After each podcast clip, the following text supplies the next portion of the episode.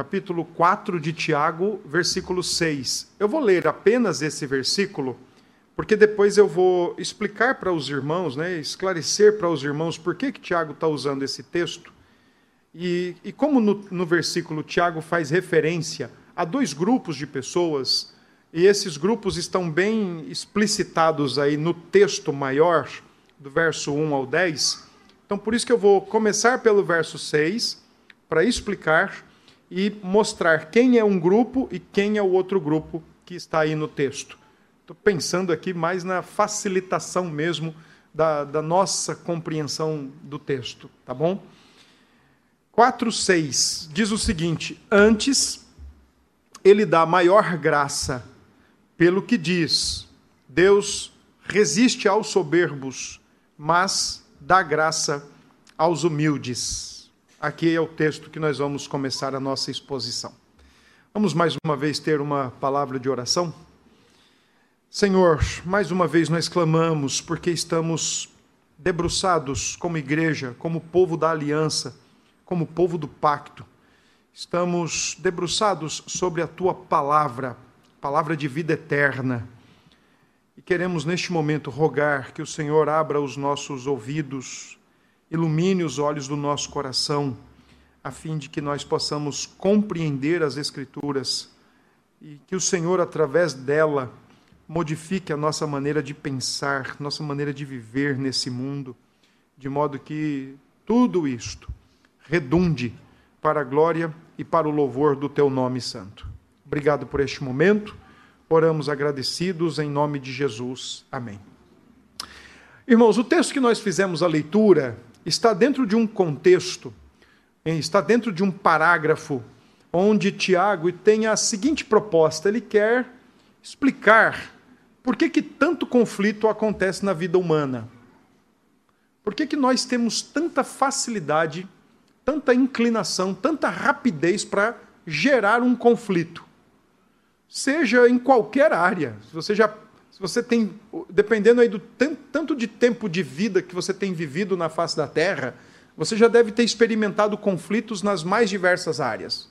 Você já deve ter experimentado conflito com a sua mãe, com o seu pai, no seu casamento, na família, de modo mais geral, na igreja, você já deve ter tido conflito no seu ambiente de trabalho. Às vezes o conflito ele é meio ele é mais explicitado através de caras e bocas e palavras, mas às vezes o conflito ele é meio guerra fria, não se olha, não se fala, não se faz uma cara e boca, mas está ali o conflito interno na gente. Às vezes nós não toleramos, às vezes nós não somos tolerados e está estabelecido também um pavio para uma situação beligerante, uma situação conflitante. E, pasmem, a igreja do primeiro século, como eu disse no, no domingo passado, ela é a mesma igreja do século XXI, muda-se o tempo, muda-se o tempo, muda-se o local, muda-se os costumes, mas a igreja é a mesma. É a mesma igreja que continua lutando.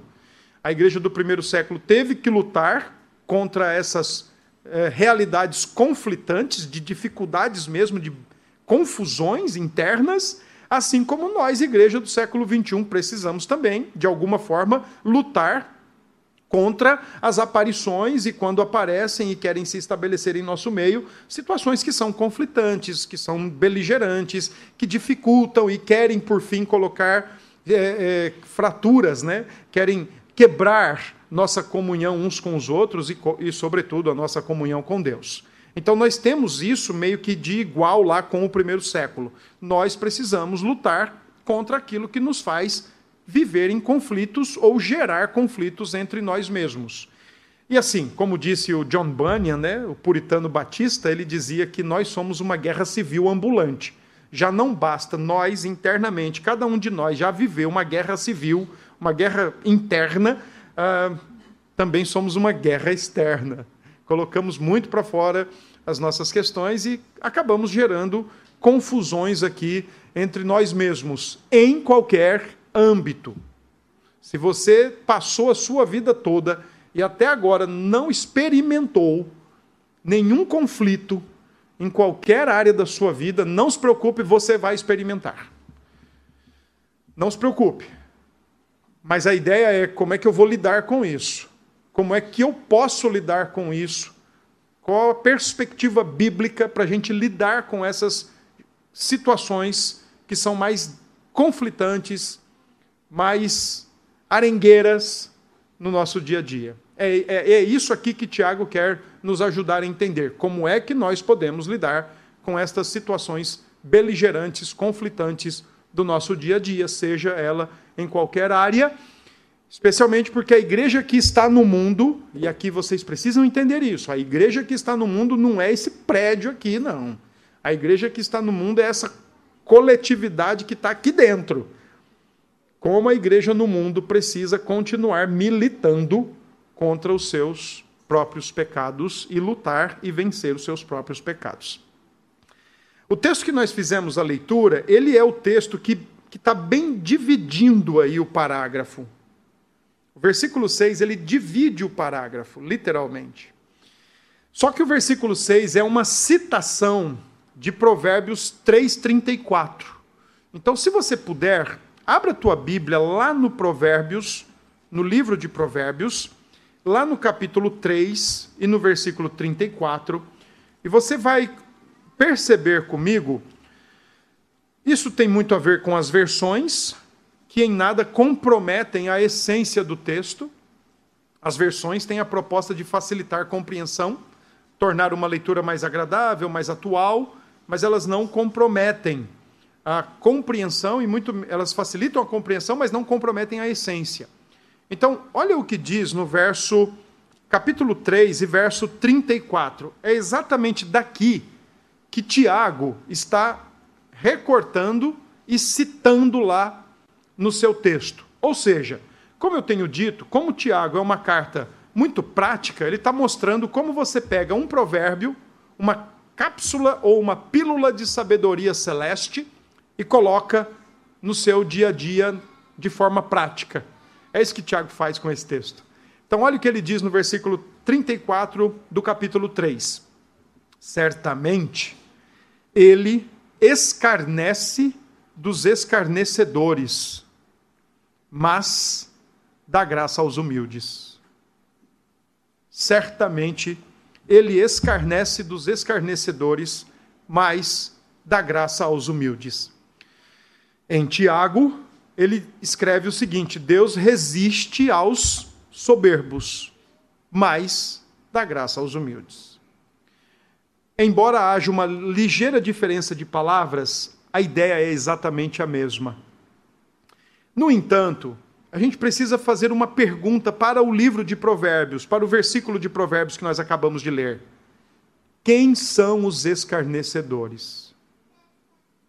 Tiago nos ajuda a compreender que os escarnecedores são os soberbos. Os soberbos são os escarnecedores. Ok, mas como o livro de Provérbios pode nos ajudar a entender quem são os escarnecedores? Deixa eu te ajudar a entender quem são. Vai lá para o capítulo 1 de Provérbios. No livro de Provérbios, Salomão está escrevendo para o seu filho, Salomão está escrevendo para um rapaz de aproximadamente 18, entre 18 e 20 anos. Já é um cara grandão, aos nossos olhos aqui, né? Também o era lá. E ele está muito preocupado que o seu filho preste atenção nas coisas. Mas não é prestar atenção em qualquer coisa, prestar atenção na lei de Deus, para viver uma vida agradável a Deus. Então não é prestar atenção em qualquer coisa, mas é no que prestar atenção na lei de Deus. E Provérbios tem essa ênfase. Filho meu, só nos nove primeiros capítulos, aproximadamente dez vezes, Salomão repete essa expressão: Filho meu, presta atenção. Filho meu, presta atenção no que? No céu, nas árvores. Não, na lei de Deus.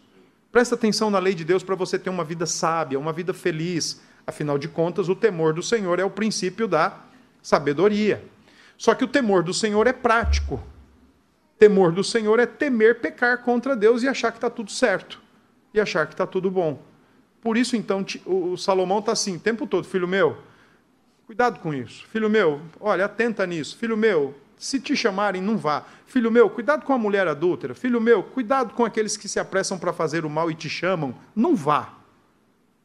Filho meu, toma cuidado. Só que tem um detalhe: como Provérbios permite uma certa imaginação de cenas, Provérbios então divide dois tipos de pessoas: o sábio e o tolo. E o simples, no livro de Provérbios, não é sábio, ele é tolo. Porque ele acredita que a simplicidade, para ele, é uma, uma boa medida de vida, mas não é. Então, para você entender um pouquinho aqui o que Salomão está colocando, olha o versículo 22. Salomão, ele coloca em três níveis o tolo. Então, tem o tolo simples, quando ele diz: Até quando, ó nécios, amareis a necedade? Ou seja, até quando vocês tolos vão amar a tolice, a ingenuidade, a simplicidade, mas não uma simplicidade fruto de uma convicção do evangelho, mas uma simplicidade do tipo, não, olha, eu não estou afim desse conselho de sabedoria. Não, olha, esse conselho de sabedoria aqui, para mim, não tem é, muito significado, não tem muito sentido. Para mim, a simplicidade é mais fácil. Depois ele diz: E vós, escarnecedores, desejareis o escárnio, o escárnio. Aqui é um segundo tipo de tolo. É aquele que tem algum tipo de conhecimento, mas ele rejeita. Aqui, ele, tá, ele tem algum tipo de conhecimento, algum tipo de conteúdo, algum tipo de informação, mas ele simplesmente rejeita. Ele abandona. Ele vive contra tudo que ele sabe que é verdadeiro. E na parte final do versículo 22, ele diz: E vós loucos, aborrecereis o conhecimento. Aqui está o terceiro nível de tolo no livro de Provérbios, e é o nível hardcore de tolice do livro de Provérbios. Porque é aquele tipo de pessoa que sobe a escada ele acredita que uma vida simples é o ideal, ele tem conhecimento, mas ele rejeita o seu conhecimento para viver contrário ao conhecimento, e aí eis o elemento de maior problema aqui. Ele aborrece o conhecimento. A expressão aborrecer o conhecimento é odiar o conhecimento. Então a ideia do texto é: tem aquele que é simplesinho, que prefere a simplicidade, não quer ser informado, não quer aprender nada, ele acha que já está bom do jeito que está. Tem aquele que, de alguma forma, o segundo nível, ele aprendeu, mas ele vive contra tudo que ele aprendeu. Esse é o escarnecedor. Por isso que o Salmo 1 diz lá o quê? Não se assenta na roda, que sabe, mas faz o contrário. E tem o terceiro, terceiro nível, que diz o seguinte: ele sabe, vive contra, mas por ele aborrecer o conhecimento, ele é aquele tipo de pessoa que odeia qualquer outra pessoa que quer lhe falar alguma coisa. Qualquer pessoa que chega para ele para dizer: olha, não é por aí, não é assim, não faça isso, olha, não, não vá por esse caminho, repense sua vida. Então, como ele abrange os outros dois, ele sabe, mas prefere o jeito dele, ele sabe, mas prefere o jeito dele que vai contra e ele sabe, prefere o jeito dele, que vai contra e odeia quem quer colocá-lo no caminho certo ou quem quer mostrar o caminho certo. Esses são os três tipos de tolos que existem na perspectiva de Salomão e na nossa perspectiva até hoje. Na nossa perspectiva até hoje. Por isso, quando você volta para Provérbios 3,34 e diz assim: ó, Deus, é, certamente Ele e aí é o Senhor, certamente ele escarnece dos escarnecedores. A ideia aí é a seguinte, ó, ele rejeita os que rejeitam. Ele refuta os que refutam. Ele barra os que barram. E o final do 34, mais dá graça aos humildes. Os humildes não são os simples.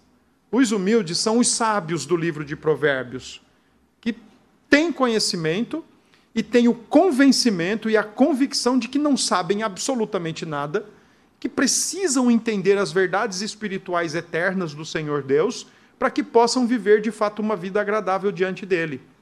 Então, os humildes no texto, ele é sábio e ele demonstra sua sabedoria na maneira humilde que ele tem de reconhecer que ele precisa de um redentor e ele precisa de um conselheiro.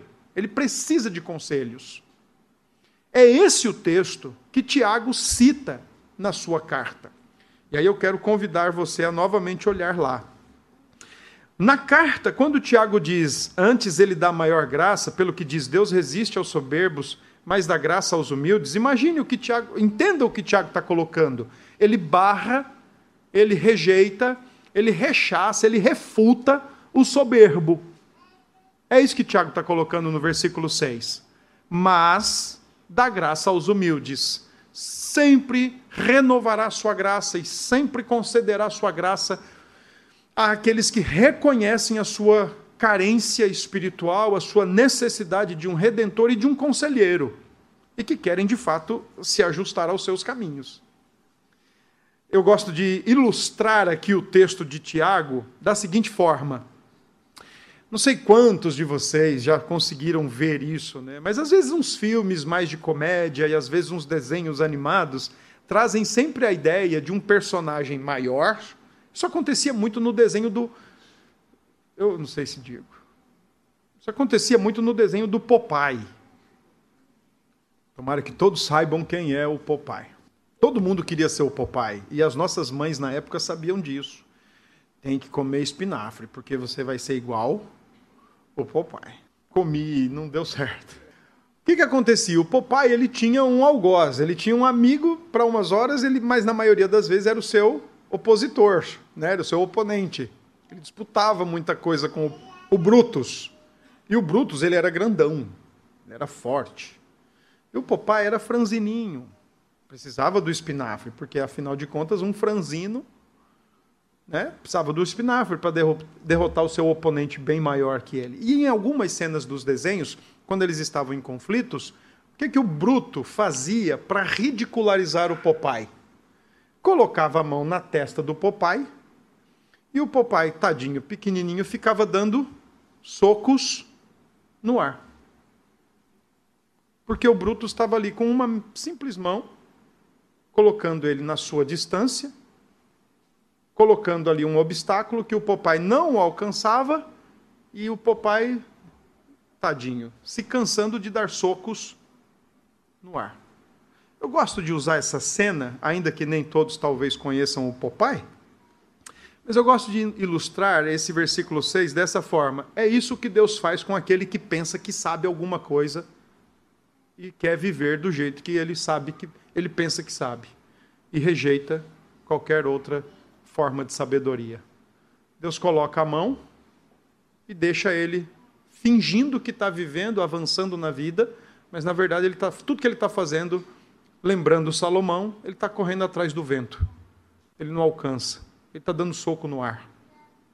Uma outra forma que eu gosto de ilustrar esse texto, para vocês entenderem, e essa talvez a maioria já tenha mais familiaridade, é com a pesagem que acontece antes de uma luta de UFC. Antes de uma luta de UFC, pelo menos umas duas noites antes, acontece a chamada, acontece a chamada pesagem oficial. E nessa chamada, nessa pesagem oficial, os lutadores têm que ir lá e se pesar para ver se eles estão dentro dos seus limites de peso para poder enfrentar um ao outro no, no ringue ou no octógono. E quando eles se pesam e batem os seus pesos, aí eles vão para a chamada famosa encarada, para tirar foto, para se provocarem. Às vezes saem algumas coisas divertidas, mas na maioria das vezes o clima é tenso. Então fica ali um, um lutador olhando para o outro com a postura de quem vai lutar, ou às vezes colam testa com testa para se provocarem, né, para se encararem, porque afinal de contas é a famosa encarada. Pronto, eu eu gosto de ilustrar esse texto assim, ó. O escarnecedor lá de Provérbios 3, que acha que já sabe muito e rejeita todos os outros conselhos e rejeita até mesmo a sua forma, rejeita até mesmo o que ele sabe para viver do seu jeito, é mais ou menos assim: ele está colando testa com testa com o Senhor Deus e está tentando encarar o Senhor Deus. E o Senhor Deus está dizendo: pode vir. Aí a minha imaginação vai mais longe. É como que, e Deus diz assim, ó, se você acha que dá para você, pode vir. E o escarnecedor, o tolo em nível médio, é, dá para mim. Dá para eu viver do meu jeito, embora eu saiba que não é certo. E por aí vai. Então, é isso que Tiago está comunicando no verso 4, 6. Deus resiste o soberbo, mas ele dá graça aos humildes. Deus resiste os escarnecedores, 3,34, mas ele dá graça aos humildes. Tá bom. Entendemos o versículo 6, tá. Versículo 6 está falando de dois grupos de pessoas. Quem são essas pessoas no texto? Quem são os soberbos? Quem são os humildes do texto? Aí, para responder essas duas perguntas, quem são os soberbos, quem são os humildes, a gente precisa olhar para o texto no seu contexto maior. Dos versículos 1 a 4 estão registrados aí quem é o soberbo. E do versículo 7 a 10 está registrado quem é o humilde. No versículo 1 a 4 está aí apresentado o soberbo e o que ele faz. E por que Deus o resiste?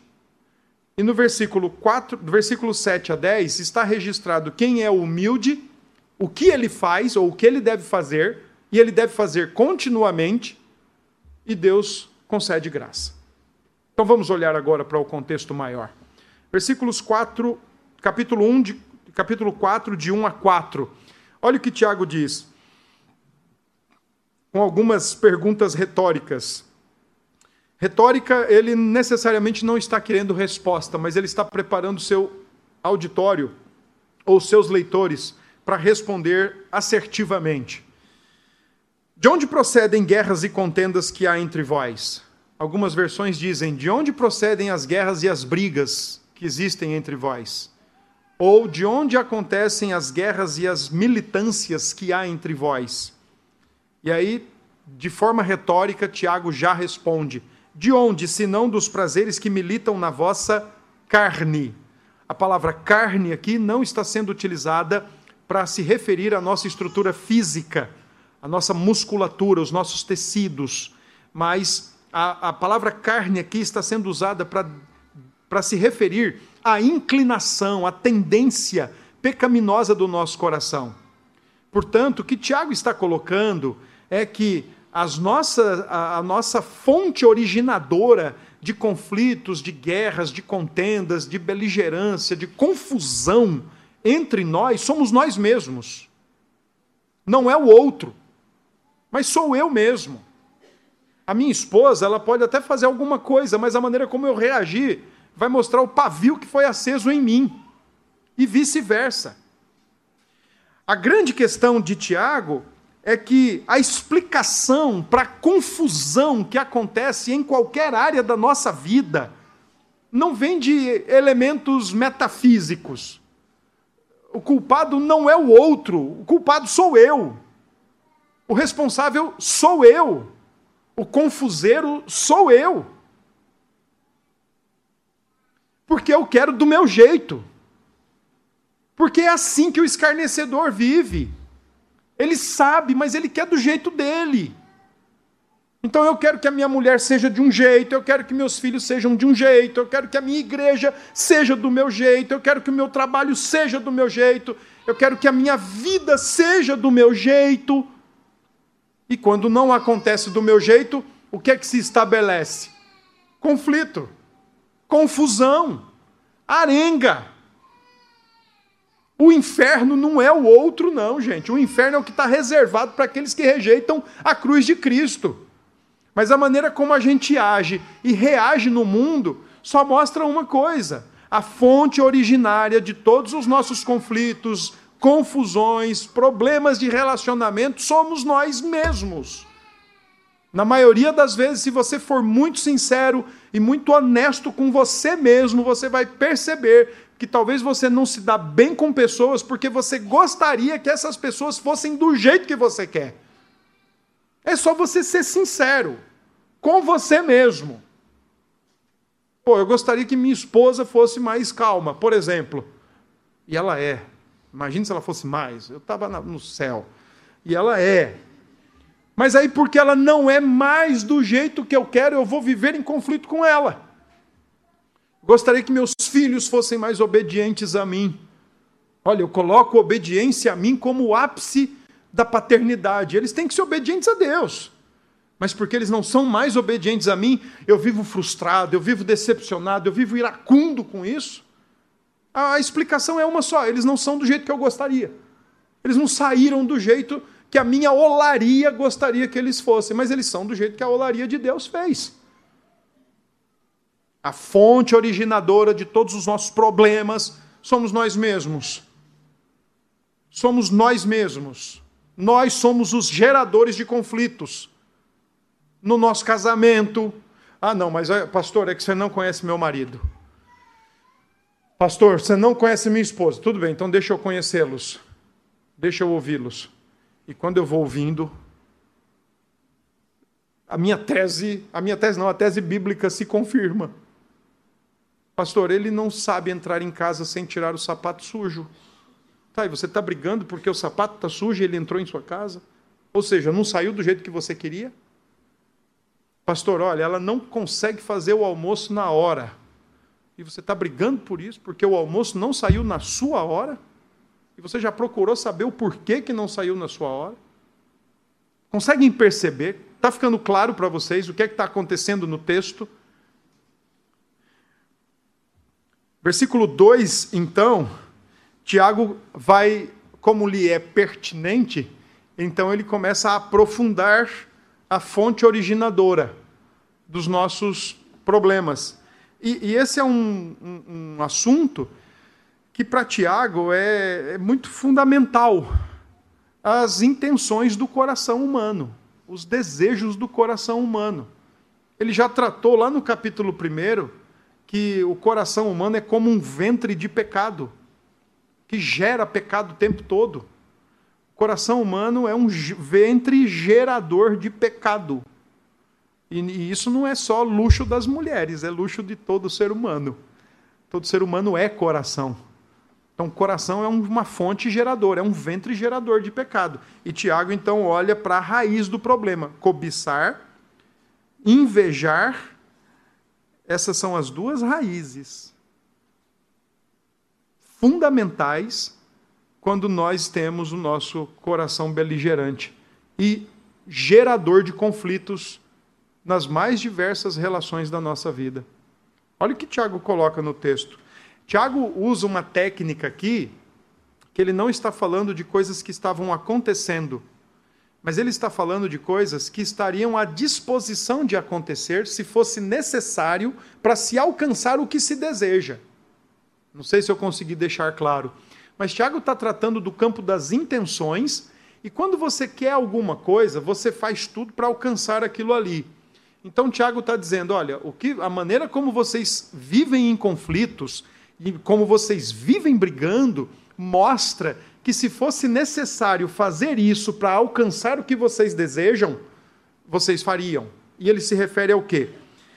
Matar, fazer lutas, fazer guerras para alcançar o que deseja.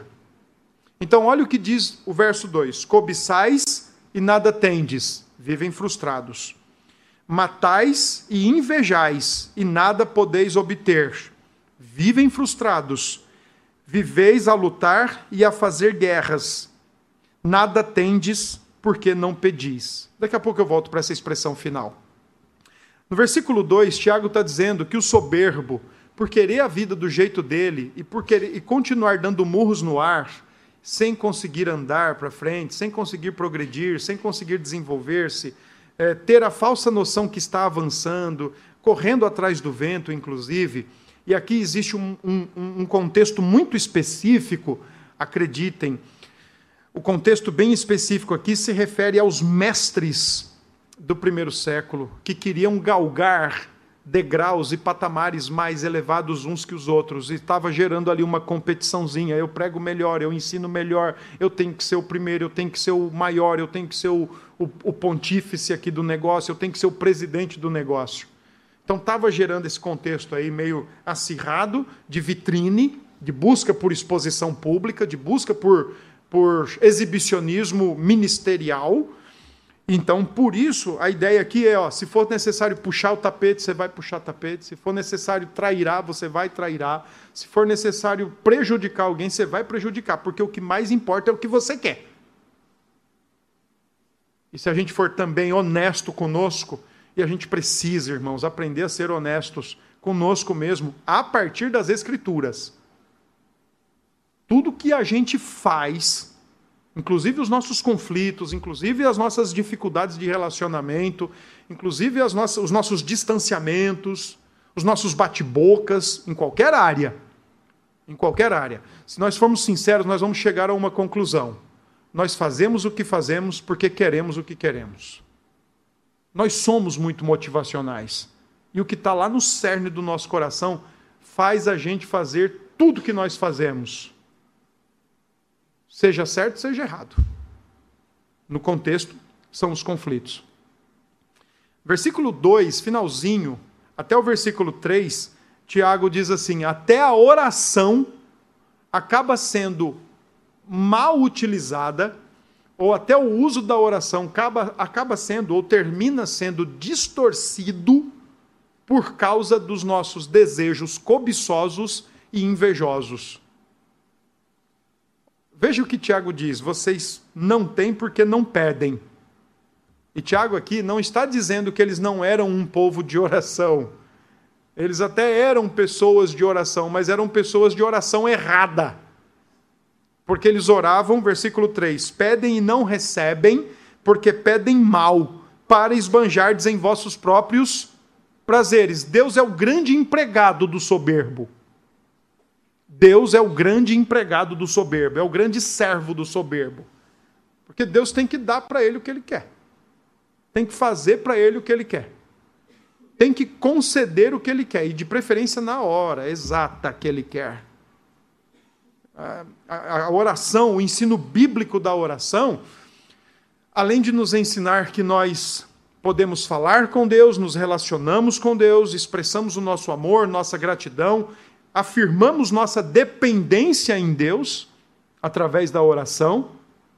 Mas uma das coisas mais importantes da oração é aprender e desejar se submeter ao plano de Deus, se colocar embaixo do plano de Deus. Mas o soberbo do versículo 6, que faz da oração uma ferramenta para os seus desejos cobiçosos, para os seus desejos gananciosos de vida, ele faz a oração do tipo, mais ou menos assim: Ó oh Deus, eu não estou preocupado com o que o Senhor quer, eu estou preocupado com o que eu quero. O que o Senhor quer, para mim, não faz tanto. Está nem aí. É o escarnecedor. Ele sabe, mas ele rejeita. Ó oh Deus, eu não estou nem aí para o que o Senhor quer. Faça a minha vontade. Por isso, que C.S. Lewis, num dos seus livros, escreveu uma coisa muito interessante. Ele disse assim: No final dos tempos, a humanidade será dividida em dois grandes grupos. Um grupo é aquele que disse assim para Deus: Deus, faça a tua vontade. E o outro grupo é aquele que Deus disse: seja feita a vontade de vocês. Consegue entender a diferença? Seja feita a vontade de vocês. Então Tiago eh, eh, ensina os seus leitores o seguinte, ó, sabe por que nada está acontecendo? Porque a vida é para vocês é do jeito que vocês querem. E nesse sentido, não façam da oração uma ferramenta tão abençoadora, tão graciosa.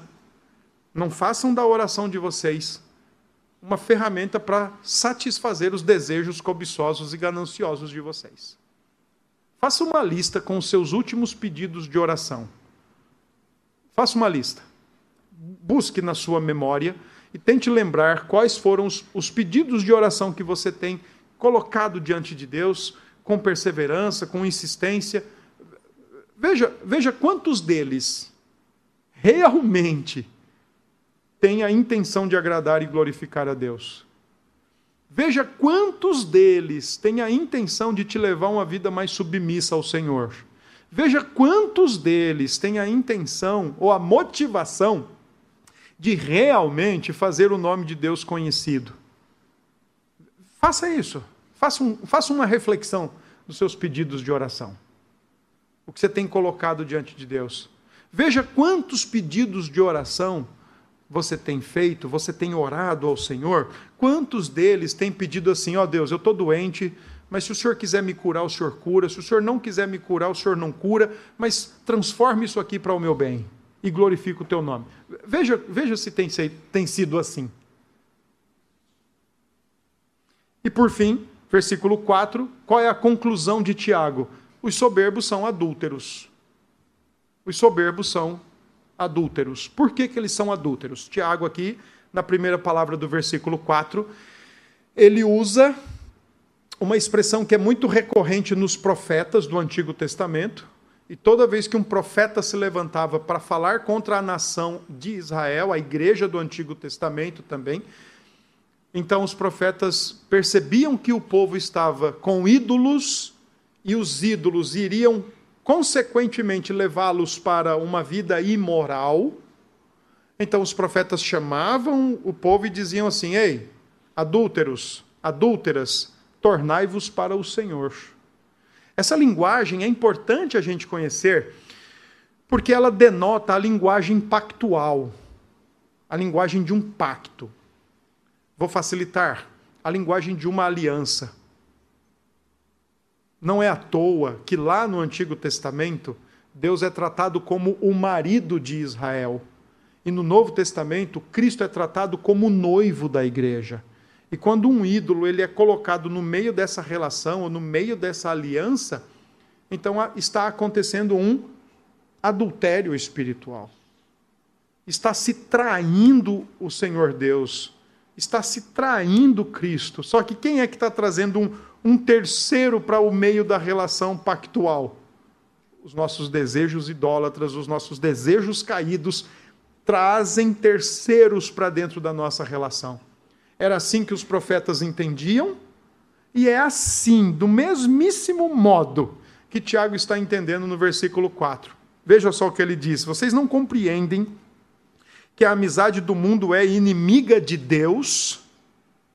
Aquele, pois, que quiser ser amigo do mundo, constitui-se inimigo de Deus.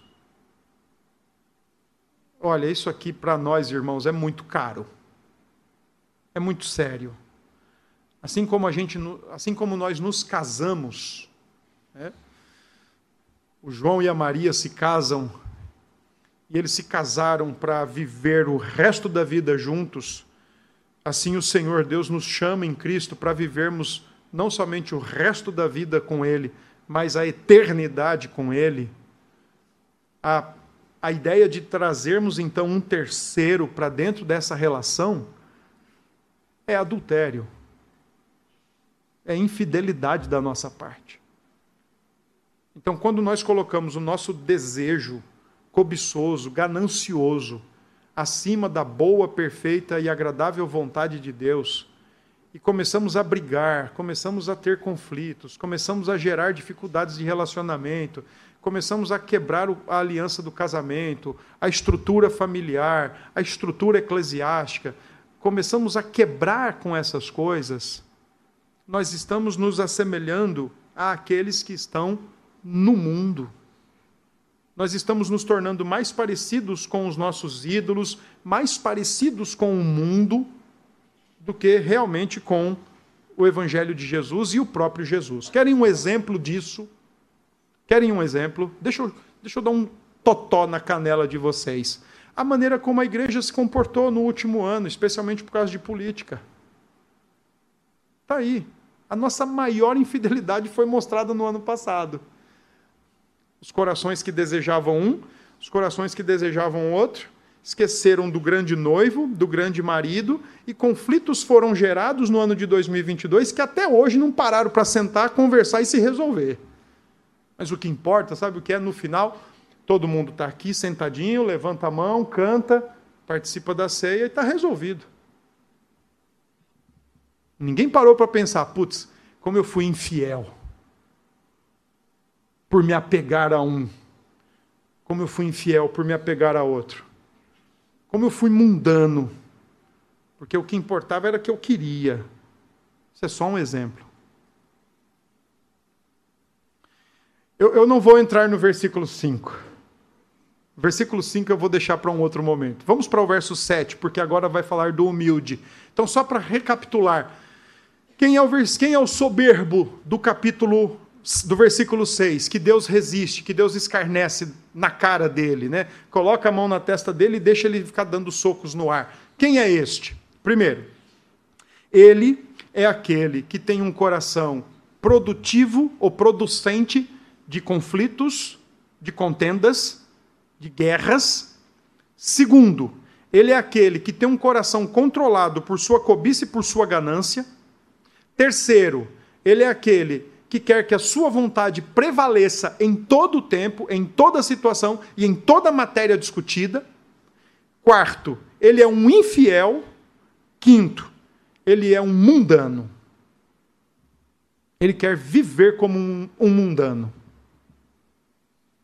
Agora, do versículo 7 ao 10, Tiago usa aproximadamente 10 imperativos. E aí eu gostaria que você contasse comigo. Vamos lá? Primeiro imperativo no verso 7: sujeitai-vos. Depois, resisti. Versículo 8: chegai-vos, purificai, limpai, afligi-vos lamentai, chorai, converta-se, humilhai-vos. Dez imperativos. Que, por, por que, que Tiago usa tanto imperativo? Porque ele é muito prático. E ele está nos mostrando que o Provérbios 3,34 é muito prático. Seja no escarnecimento, na soberba de rejeitar o conhecimento e querer viver a vida do seu modo, seja na humildade de se submeter ao Senhor. Tiago usa dez imperativos para caracterizar como deve ser a vida de uma pessoa que se diz humilde, de uma pessoa que reconheceu a sua falência moral e espiritual e a sua grande necessidade, a sua gritante necessidade de um redentor, Cristo.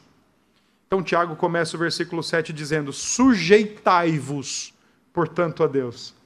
Não, não é para se sujeitar aos seus desejos, mas é para se sujeitar à vontade de Deus. Não é para se sujeitar a vãs filosofias, vãs, pensa vãs ideias, ideologias do nosso tempo, vãos pensamentos. Pessoas hoje estão vivendo uma neurose que eu nunca vi igual. É, e eu dou graças a Deus porque eu vivi para ver isso. As pessoas estão vivendo uma neurose, uma, uma, uma criticidade nas suas ideias, porque tem que ser alguma coisa tem que ter alguma ideia, tem que ter algum viés. Olha, quando a gente começa a viver assim, significa que a, o próprio viés verdadeiro da cruz já não é mais suficiente. E a gente tem que sair se apegando aqui aos vieses. Não, eu tenho que me apegar aqui ao conservadorismo, eu tenho que me apegar ao progressismo, eu tenho que me apegar ao comunismo, não sei o que, não sei o que, não sei o que. Gente, é se sujeitar a Cristo. É abraçar a cruz, é morrer abraçado com a cruz. Sujeitai-vos, portanto, a Deus, sujeitai-vos à sua boa, perfeita e agradável vontade, resisti ao diabo. E aqui eu gosto dessa expressão porque a ideia é você oferecer todo tipo de resistência a qualquer seta, a qualquer ação, interferência, a qualquer sugestão satânica, de qualquer modo que ela apareça, mas é resistência. Nós somos crentes chamados para resistir. Versículo 8, Tiago diz: Chegai-vos a Deus. Sabe, eu gosto desses versículos 7 a 10 na seguinte perspectiva, né? Você está numa estrada, viajando, e cada imperativo desse é uma placa que está ali do lado da estrada. E você está lendo essa placa e ela está dando indicações de como deve ser sua vida o tempo todo. Você não pode esquecer disso. Chegai-vos a Deus, né? Buscar mais aproximação, mais comunhão com Deus, mais intimidade com Deus. Purificar as mãos para que a gente possa ter mãos limpas e ser crentes operosos e oferecer boas obras ao Senhor Deus. Limpar o coração. Paulo Tiago diz: Vós que sois de ânimo dobre. A ideia aqui de ânimo dobre é alma dividida. Olha, eu amo a Cristo, mas eu também amo isso aqui, eu amo essa pessoa, eu amo esse ídolo aqui, eu amo essa ideia, eu estou com meu coração dividido. É, o, é a figura de uma mulher ou de um homem que tem o seu casamento, mas está com o seu coração dividido entre a sua esposa ou o seu esposo e o, o terceiro ou a terceira. Então, para quem está com a alma dividida, ou ânimo dobre, Tiago fala o seguinte: limpai o coração.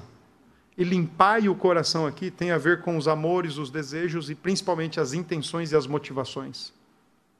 Tiago aqui meio que reproduz a ideia lá de Mateus 5, quando Jesus diz: Bem-aventurados os limpos de coração, cujas intenções são sinceras, são cristalinas, são genuínas. Versículo 9, Tiago fala para o humilde, ele leva muito a sério os seus pecados. O humilde leva muito a sério os seus pecados. E ele trata com muita seriedade os seus pecados.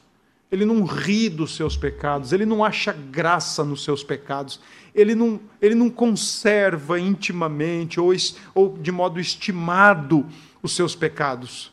Mas ele leva a sério. Pecado deve ser tratado com aflição, lamento e choro. Aflição, lamento e choro. A aflição de ter pecado contra o Senhor, de ter pecado contra o noivo, de ter pecado contra Deus. O lamento, lamento é uma expressão totalmente bíblica, é uma necessidade bíblica nossa, irmãos. Aprender a lamentar. E entre lamentar e viver com coitadismo, com autocomiseração, existe um abismo de diferença. Existe uma, uma, uma diferença colossal entre você olhar para sua falência e lamentar pelo seu quadro, lamentar por sua condição, lamentar pelo que o pecado tem feito no mundo. Agora, viver auto se apiedando, autocomiserável, autocomiseração, isso não tem nada a ver com lamento. E quando Tiago diz chorai, é chorar pelos pecados. E aqui Tiago amplia ou aplica Mateus 5:3, 5:4, bem-aventurados que choram, porque serão consolados. Chorar para Jesus e chorar para Tiago não é um não é uma característica de personalidade, mas é uma característica do coração convertido. Não é uma característica de personalidade. Não, eu sou mais melancólico, eu choro por qualquer coisa mas é uma característica de um coração humilde e convertido. Eu sou pecador. Versículo 9 ainda, Tiago diz: Converta-se o vosso riso em pranto e a vossa alegria em tristeza, porque leva a sério o que é o pecado. Porque leva a sério a necessidade de saber, de aprender e de viver uma vida sábia nesse mundo. Porque leva a sério a necessidade de se submeter à vontade de Deus para poder viver de modo mais agradável e até mais feliz neste mundo, sabendo que está fazendo o que Deus ensina em Sua palavra. E por fim, então Tiago diz: humilhai-vos na presença do Senhor, e Ele vos exaltará. Humilhai-vos, vivam no pó, vivam na terra, vivam com a boca no chão, vivam no, no, vivamos né, no nosso devido lugar na terra. Quem somos nós? O que podemos fazer? O que temos nós? Absolutamente nada. Somos terra animada. Somos terra energizada. O que somos nós? Humilhai-vos. Se coloquem no seu devido lugar, pó da terra. Interessante, e eu deixei para falar isso agora. Por que é que Tiago usa dez imperativos?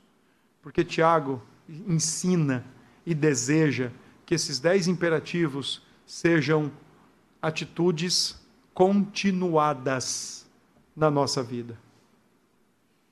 As atitudes aqui, as práticas de ação que Tiago ensina, não é para ser feita só no domingo, das 10 às 11 e meia, só na quarta, quando vem para o culto é para ser feita lá na sua casa, no seu casamento. É para ser feita no seu trabalho, com o seu chefe, o seu companheiro de trabalho. É para ser feito na sua família. É para ser realizado e praticado o tempo todo aqui na igreja. Porque o mais importante para nós é a comunhão dos santos. e quando a gente vive uma, uma atitude de briga, de confusão, de quebra de comunhão, de quebra de coletividade, irmãos, nós estamos indo contra a cruz de Cristo, porque Paulo diz que a cruz reconcilia os irreconciliáveis. Nós estamos indo contra a oração de Cristo. Cristo orou ao Pai dizendo: oh, agora eu peço que o Senhor faça deles um que o Senhor os una todos, mas por nosso desejo e vontade cobiçosa e gananciosa, queremos do nosso jeito, tem que ser do nosso jeito. É aquela história, né? Eu não abro, fulano não abre, e aí nós vamos ficar brigando ad infinitum. Vamos contra a cruz, vamos contra a oração de Cristo, vamos contra uma das, da, do, um dos artigos de fé mais importante da cristandade, Vamos contra. O credo apostólico é uma das confissões, ou é um dos credos mais importantes para o cristão. E quando ele fala do creio em Deus Pai, creio no Filho, depois ele diz creio no Espírito Santo. E então diz creio na Santa Igreja Católica, creio na comunhão dos santos. Mas quando nós queremos que o nosso desejo impere, estamos indo contra a nossa fé, contra aquilo que a gente diz acreditar a comunhão dos santos. Por quê? Porque somos soberbos. Ou como diz Salomão, somos escarnecedores. Sabemos como tem que ser, mas viramos o rosto e queremos do nosso jeito. Eu tenho certeza, uma coisa eu tenho certeza, que se nós assumirmos o compromisso de vivermos uma vida de acordo com os versículos 7 a 10, graça de Deus não vai nos faltar. Imitar Cristo, fazer como Cristo, não vai nos faltar graça para isso. Nem para enfraquecer, nem para mortificar os desejos do nosso coração não vai faltar graça. Mas, se nós quisermos viver como o soberbo ou escarnecedor de Provérbios, do versículo 1 ao 4, eu tenho também certeza de uma coisa: não vai nos faltar resistência da parte de Deus. Não vai nos faltar. Está contigo. Como você quer viver sua vida? Está nas tuas mãos. Como você quer viver tua vida? Deus nos abençoe e nos ajude.